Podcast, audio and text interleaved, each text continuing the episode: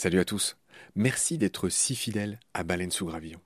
Je viens vous cueillir une minute, pas plus, avant le début de votre épisode pour vous proposer tout simplement de nous soutenir. Offrez-nous une minute au moins de votre temps. Vous savez qu'on est gratuit, sans pub et disponible pour tous sur toutes les applis d'écoute. Clairement, on a besoin de votre aide pour continuer à vivre. Et il y a plusieurs moyens simples de nous aider. 1 vous pouvez nous faire un don unique ou récurrent, quelques balles par mois, quelques euros par mois, euh, sur les liens indiqués dans le descriptif de cet épisode sur Eloasso ou sur Tipeee notamment, il y en a d'autres. 2. Vous pouvez installer le moteur de recherche Lilo au lieu d'utiliser Google qui vous exploite, vous le savez. Et le résultat, c'est que euh, chaque recherche génère ce qu'on appelle des gouttes et pour nous, c'est des petits sous. Voilà. Pour vous, en plus, c'est gratuit. Donc, c'est pas difficile. Encore une fois, tous les détails sont dans le descriptif de cet épisode. Moi et plusieurs membres de l'équipe de BSG, on propose maintenant des fresques de la biodiversité, on propose des conférences. Ben, Parlez-en dans votre entreprise, dans votre asso, dans votre boîte, quoi. Et euh, évidemment, on vient, avec tout le savoir-faire de Baleine sous Gravillon, vous raconter le vivant, tout simplement. 4. On peut aussi créer vos podcasts ou en tout cas vous apprendre à faire les vôtres. On fait des formations pour ça et euh, bien sûr contactez-nous pour en savoir plus. 5 on cherche un partenaire pour tout l'écosystème de baleines sous gravillon. Et il y a différentes modalités. On en cherche un pour l'ensemble, on peut en prendre un pour euh, un podcast en particulier, ou euh, ce qu'on fait de plus en plus, on peut en prendre un pour euh, une série d'émissions. Évidemment, euh, c'est négatif, c'est moins cher à chaque fois. Moins bon marché, j'ai envie de dire, parce qu'on n'est pas si cher.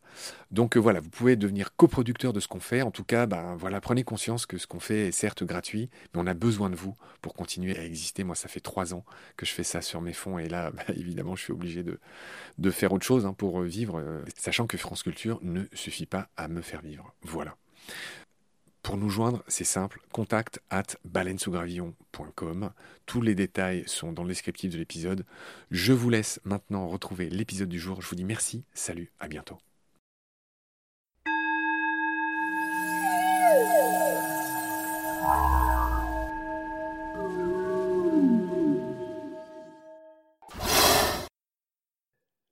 Salut Olivier. Salut Marc. Je te retrouve avec plaisir au parc zoologique de Paris que tout le monde appelle le zoo de Vincennes, qui est ce zoo euh, public, on l'a vu.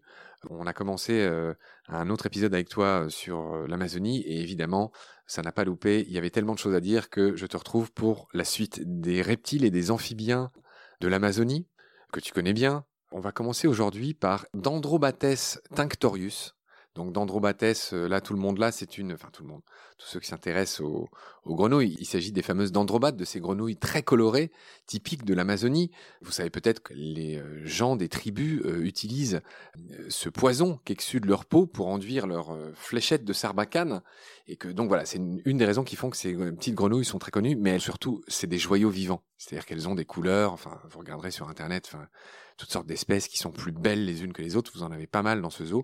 Et là, on parle de Dendrobates tinctorius, dont le nom vernaculaire, dont le nom euh, commun est le dendrobate à tapiré, ou la grenouille à tapiré? Oui, je ne sais pas si ouais, dendrobate ou grenouille, euh, je sais pas quel est le nom exact. Alors, ou le dendrobate teint, du verbe teindre.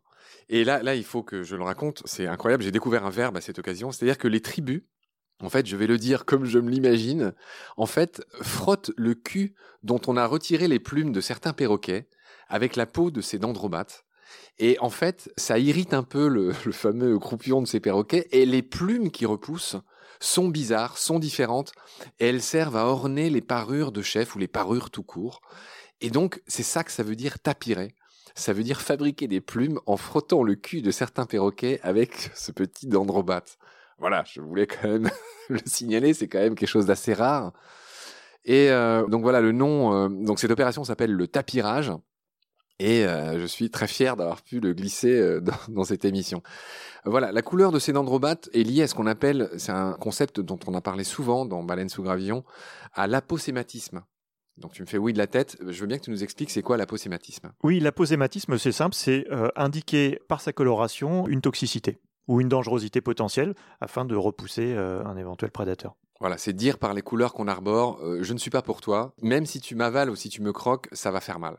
C'est ça. Et euh, les animaux le savent, c'est-à-dire qu'il n'y a, que les animaux très jeunes qui ont l'idiotie très vite apprise et donc éviter de croquer ces animaux, hein, que ce soit des serpents, des grenouilles, des insectes. Voilà, tout ce qui est très coloré, y compris notre coccinelle. En fait, la coccinelle indique par sa couleur rouge qu'elle n'est pas comestible. C'est ça. Dès lors que ça va à l'encontre du camouflage, c'est qu'il y a un, c'est qu'il y a un loup. Il y a baleine sous gravillon. Quoi. Ah, magnifique, magnifique Olivier. Merci de l'avoir faite celle-là. C'est un des premiers qui me l'a fait aussi naturellement. C'était pas commandé. Très bien. Alors voilà, on va revenir à Dendrobates tinctorius, vous en avez ici. Euh, on va dire elles ont un fond noir, elles ont des rayures jaunes. Je crois qu'elles ont le, euh, je ne sais pas comment dire, la croupe qui est un peu bleue. Oui, le ventre un peu bleu. Elles sont assez grosses. Elles font la taille, je dirais, d'une rainette en France. Elles sont pas euh, parmi ces toutes petites hein, qui font quelques centimètres. Là, elle fait quand même 5-6 centimètres. Voilà, elles sont juste magnifiques. La particularité, avant de te céder la parole, que je voudrais dire, c'est qu'en captivité, elles perdent leur toxicité, ce qui tend à prouver qu'elles fabriquent leurs toxines évidemment, avec les proies qu'elles mangent, qui sont des myriapodes, qui sont ces espèces de, de, mille pattes un petit peu dangereux qu'on trouve en Amazonie, qui sont surtout ces fourmis, et qui sont les acariens, ou des colamboles. Enfin voilà, ça c'est un peu les proies qu'elles mangent. Mais vous, vous leur donnez des grillons, qui sont pas toxiques et du coup les vôtres ne sont pas toxiques non plus. Exactement. Alors de toute façon, c'est pas une espèce là qui est dangereuse euh, naturellement dans la nature. Ça fait pas partie des espèces les plus les plus toxiques hein, cette espèce là. Mais effectivement, on observe et ça ça commence à être bien connu, même s'il reste encore des zones d'ombre, que euh, la toxicité qu'arborent ces amphibiens là vient essentiellement euh, de leur régime alimentaire naturel et dès lors qu'on change ce régime alimentaire en captivité, on perd leur toxicité, mais ce qui leur pose pas de problème pour leur survie, puisque en captivité, elles n'ont plus besoin de cette toxicité. Est-ce que tu veux ajouter quelque chose sur les dendrobates en général? C'est un peu euh, une famille d'animaux qui est très emblématique de l'Amazonie. Oui, oui, c'est des animaux complètement extraordinaires sur tout un tas de plans. Bah, ne serait-ce que euh, voilà l'étymologie de dendrobates. Dendros, c'est l'arbre. Euh, bat, c'est pour indiquer le, côté amphibien, la grenouille. Et donc, ce sont des animaux qui se reproduisent, pour certaines espèces en tout cas, qui vont avoir des soins parentaux qui consistent à transporter les têtards dans les arbres à 10, 15, 20 mètres de hauteur, déposer les têtards dans des toutes petites réserves d'eau à la commissure de plantes épiphytes qui poussent sur les arbres. Et tout le développement du tétard va se faire non pas dans une mare comme on peut le voir en Europe, mais à la cime des arbres. Et une toute petite grenouille va en sortir de là ensuite. Oui, alors il y a eu des docs là-dessus, je me souviens. Certaines femelles peuvent pondre des œufs non fécondés pour nourrir leur tétard. C'est ça. Hein, vu qu'il n'y a rien dans ces tout petites réserves d'eau, hein, on parle de quelques centimètres cubes. C'est ça. Et, et elles ne pondent pas beaucoup d'œufs d'ailleurs. Elles en pondent parfois un seul, parfois une dizaine. C'est ça. Hein. Exactement. Et autant, euh, effectivement, chez Dendrobates tinctorius, le tétard est très euh, généraliste dans son mode d'alimentation, donc il va manger tout ce qui va tomber un petit peu dans l'eau, des petites proies, il va consommer des algues, etc. Mais il y a d'autres dendrobates, notamment le genre Oophaga, donc qui veut dire étymologiquement hein, qui mange des œufs, chez qui effectivement le tétard ne peut consommer que des œufs non fécondés de sa propre espèce. C'est-à-dire que la femelle va transporter les tétards un par un, parce que les tétards entre eux peuvent être cannibales, donc elle ne peut pas les mettre à plusieurs dans une même réserve d'eau.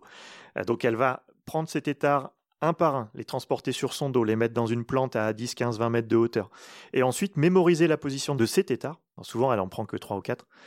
Et elle va revenir à intervalles réguliers. Pondre un œuf. Pondre un œuf dans chaque loge où est disposé un de ces tétards, jusqu'à temps qu'ils deviennent des petites grenouilles. Et ça sur une petite grenouille qui, adulte, fait 2 euh, cm. Ouais, c'est fou ça. C'est assez dingue. D'accord. Bon, c'est pas le cas des, des Tinctorius alors? Tinctorius transporte ses tétards, mais le tétard après se débrouille euh, pour, en termes alimentaires, il est capable de s'alimenter tout seul. D'accord. Mais, il est aussi dans les petites commissures de feuilles où il y a rien ou comment, il fait? Qu'est-ce qu'il mange? Oui, ouais, bah du coup, euh, il arrive à, manger euh, des, insectes qui tombent dans l'eau, des, des micro-algues qui se développent. voilà, c'est un tétard qui, qui se débrouille. Assez polyvalent, exactement.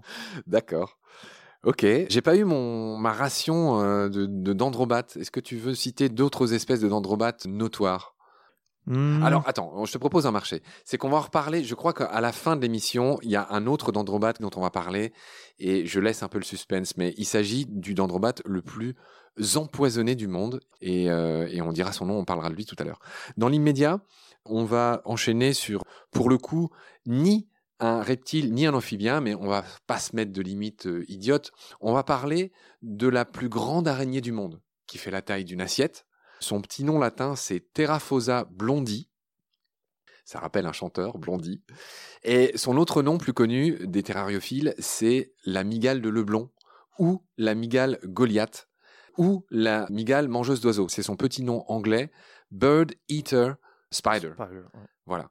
Elle a été découverte par un certain, moi j'aime bien rendre hommage à tous ces gens un peu oubliés de l'histoire, mais qui ont laissé leur nom à des animaux.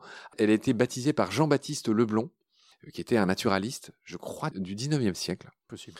Voilà, pour lui. Et je précise au niveau de l'étymologie que Terra veut dire la bête sauvage en grec, et qu'il me semble que Phos, euh, ça renvoie à l'idée de lumière.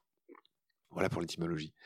Quelles sont les caractéristiques de Terraphosa blondi, la migale de Leblon? Donc, je l'ai dit, c'est la plus grosse araignée du monde, déjà. Ensuite, son céphalothorax. Alors, on avait vu dans l'émission avec Christine, que tu connais bien, Christine Rollard, cette spécialiste des araignées, que le céphalothorax, ben, en gros, c'est la partie avant euh, du corps de l'araignée, qui est composée de deux parties, le céphalothorax et l'opistosome, ou l'abdomen. Donc, bref, celui de cette migale de Leblon, il est parfaitement rond. Voilà. J'ai eu la surprise, en préparant l'émission, d'apprendre qu'elle stridulait elle fait des bruits, soit quand elle se sent menacée ou qu'elle va attaquer, et qu'elle est capable d'envoyer des soies urticantes sur ses éventuels agresseurs. Donc là, je ne savais même pas que cette fonctionnalité existait chez les araignées, qu'on a pourtant bien couvert avec, euh, avec Christine. Et avant de te lancer, je finirai en disant qu'elle est impressionnante aussi par ses crochets venimeux, par ces fameux chélicères, c'est le nom euh, qu'on leur donne, hein, c'est bien ça. Ils font 2 cm, c'est des véritables griffes qui injectent une neurotoxine qui n'est pas mortel pour l'homme, qui fait mal, hein, qui fait très très mal. Mais voilà, c'est une neurotoxine. dire enfin pour finir que c'est une migale qui peut vivre en moyenne de 6 à 15 ans, mais il y en a une qui a atteint 28 ans en captivité. Donc ce sont des animaux qui peuvent vivre extrêmement longtemps pour des, euh, j'allais dire insectes, ça serait une grossière erreur, pour des, euh, arthropodes. pour des arthropodes, c'est le mot que je cherchais, merci. Qu'est-ce que tu peux me dire sur euh, ces migales de la taille d'une assiette? Alors effectivement, il y aurait beaucoup beaucoup de choses à dire. C'est un animal qui est très très impressionnant. Alors la longévité que tu donnes, en fait, c'est propre aux femelles. C'est-à-dire que, comme chez beaucoup d'araignées, en fait, il y a une grosse différence entre les mâles et les femelles, au niveau notamment de l'espérance de vie. Hein, puisque le mâle, à partir du moment où il est mature euh, sexuellement, il va très souvent euh, arrêter de s'alimenter et il ne lui restera plus que quelques mois d'espérance de vie. C'est-à-dire que le mâle grandit, une fois qu'il est adulte, il se reproduit, il meurt. Voilà soit il meurt euh, spontanément d'épuisement parce qu'il arrête de s'alimenter, il cherche que des femelles pour se reproduire. Soit il meurt tué et mangé par sa, femelle avec qui il vient de s'accoupler. Donc généralement, les mâles vivent 3, 4, 5 ans, pas plus, même en captivité. Et les femelles, effectivement, peuvent atteindre des âges beaucoup, beaucoup plus euh, avancés. Après, euh, oui, des soies urticantes, ça c'est quelque chose qu'on perçoit bien, euh, y compris en captivité, et c'est propre en fait à quasiment toutes les espèces d'Amérique du Sud et d'Amérique centrale. Il y a des migales aussi en Australie, en Afrique ou en Asie, mais celles-là n'ont pas de soies urticantes. C'est vraiment propre aux espèces sud-américaines. Mais alors juste explique-moi comment elle s'en sert, comment elle projette les soies urticantes En fait, visuellement c'est très simple. L'animal euh, vous tourne le dos et avec sa dernière paire de pattes marcheuses, elle va se frotter l'abdomen de manière assez vigoureuse. Donc on voit vraiment les pattes qui balayent le haut de son dos comme ça. Je vois que tu fais le geste comme, comme quand on s'est brûlé. Euh. C'est ça, et qu'on agite les doigts, aïe aïe aïe. Eh bien là c'est pareil, et en fait vous ne voyez rien visuellement parce que les soies sont microscopiques, mais vous avez un nuage de soies urticantes qui viennent se planter dans vos muqueuses, dans vos yeux, dans vos voies respiratoires. C'est absolument pas dangereux. Mais c'est assez désagréable, ça fait couler le nez, ça fait piquer les yeux, ça donne des plaques et des rougeurs. Ça t'est déjà arrivé? Oui, oui, ça arrive régulièrement, euh, bien sûr. Dès que l'animal est un petit peu inquiété, hop, c'est un moyen alternatif à la, morsure qui dit voilà, arrête de m'embêter, je suis pas content. Donc en gros, pour aller les nourrir, il faut mettre une combinaison NBC. non, ou alors faut, faut juste accepter. En fait, la sensation, c'est un petit peu pour ceux qui ont déjà travaillé avec de la laine de verre. Euh, voilà, quand vous avez de la, au niveau du col de la chemise euh, des petits picotements, voilà, c'est un peu la sensation. Donc rien de très très grave. Est-ce que tu veux ajouter quelque chose sur Terraphosa londi? Bah, mis à part sa taille qui effectivement est extrêmement impressionnante, c'est pas un animal qui est dangereux pour l'homme. En fait, c'est drôle. J'ai vu des photos de ces. Bah, je les ai même. Alors, on les a pas bien vues en vrai parce qu'elles étaient planquées, puis on n'a évidemment pas voulu les, les déranger. Elles sont justement un peu blondes. Elles sont pas toutes noires. Elles sont assez claires. Elles sont beiges. Bien sûr, elles sont même un petit peu rousses. Euh, Donc c'est drôle qu'elle s'appelle Migale de Leblon. Je, relève ça au passage. Elle n'a pas été nommée comme ça pour ça. C'était juste le nom du mec. Mais il se trouve qu'elles sont blondes. Elles sont un peu rousses, ouais, exactement, exactement. Non, une belle couleur. Euh, c'est des animaux qu'on voit très régulièrement sur le terrain. Hein, pour moi, qui, qui travaille beaucoup en Guyane, euh, on voit beaucoup les, les mâles hein, qui sont très itinérants. Et forcément, comme c'est une grosse araignée, souvent on l'entend avant de la voir, on l'entend marcher dans les feuilles. Et là, on voit une espèce de gros tourteau qui vous court euh, entre les pattes. Mais voilà, je voulais juste rassurer en disant que c'est pas forcément les plus grosses espèces qui sont les plus dangereuses. Donc c'est une grosse araignée qui est impressionnante, mais qui n'est pas dangereuse. Bien sûr, la morsure est venimeuse et douloureuse, mais personne n'en est mort. Hein. Et après, sinon, une remarque plus globale euh, qui est intéressante chez les, les araignées en général et les migales en particulier, c'est le mode de reproduction. Puisque les organes copulateurs chez le mâle sont à l'extrémité d'organes qui, s'apparentent à des pattes, qu'on appelle des pédipalpes. Donc, c'est les premières paires de pattes qui sont le plus proches des chélicères. Et euh, voilà, à l'extrémité de ces petits appendices qui ressemblent à des mini-pattes sont disposés les organes copulateurs du mâle. Et les orifices génitaux de la femelle sont à la base de son abdomen. Et donc, pour l'accouplement, le mâle s'approche de la femelle. Pour pas se faire manger, il tambourine au sol pour lui dire euh, donc il y a une espèce de petit euh, de petit euh, rituel. rituel voilà sonore entre guillemets ou en tout cas vibratoire qui dit voilà quand je vibre comme ça ça veut dire que je suis pas une proie et donc le mâle s'approche très précautionneusement il tapote le sol. La femelle quand elle est réceptive elle répond pour dire c'est bon je t'ai bien reçu ou alors quand elle est pas réceptive elle sort elle attrape le mâle elle le tue elle le mange. Voilà, c'est aussi ça la vie des araignées. Et quand tout le monde est d'accord, tout le monde se répond en tapotant au niveau du sol. Là, le mâle s'approche, va cambrer la femelle, donc se mettre face à la femelle, la lever avec ses premières paires de pattes, et avec ses petits pédipalpes, il va passer sous la femelle, féconder la femelle, et ça va durer quelques minutes, et ensuite il va s'extraire gentiment, laisser retomber la femelle, et repartir, s'il a de la chance, ou se faire manger s'il en a moins. c'est magnifiquement résumé. Oui, c'est drôle, on n'avait pas parlé de ça avec euh, Christine et ça complète magnifiquement euh, les nombreux aspects qu'on avait couverts avec elle. Hein. Roman, qui est à côté de moi, c'est vrai que tu étais là aussi. Euh. on n'avait pas parlé de cette manière très douce des migales avec leurs petits pédipalpes. Très bien, j'aurai le plaisir de te retrouver très vite pour la suite où on va parler de boa émeraude ou boa canin. Salut Olivier. Salut Marc.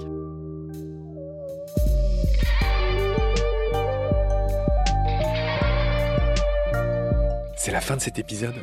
Merci de l'avoir suivi. Pour continuer, nous avons besoin de votre soutien. Et vous pouvez nous aider simplement, en quelques clics et gratuitement. Il suffit par exemple d'utiliser le moteur de recherche solidaire Lilo. Ainsi, chacune de vos recherches sur Internet générera des gouttes qui seront reversées au projet de votre choix, comme Baleine sous gravillon par exemple. Vous pouvez par ailleurs vous abonner à nos podcasts comme d'habitude, partager les liens, devenir adhérent de l'association BSG ou encore faire un don sur Helloasso ou sur Tipeee. Grand merci par avance. Je remercie tous mes équipiers pour leur aide précieuse. Je vous retrouve bientôt pour de nouveaux épisodes. Et d'ici là, prenez soin de vous et de ce qu'il y a autour de vous. Merci. À bientôt.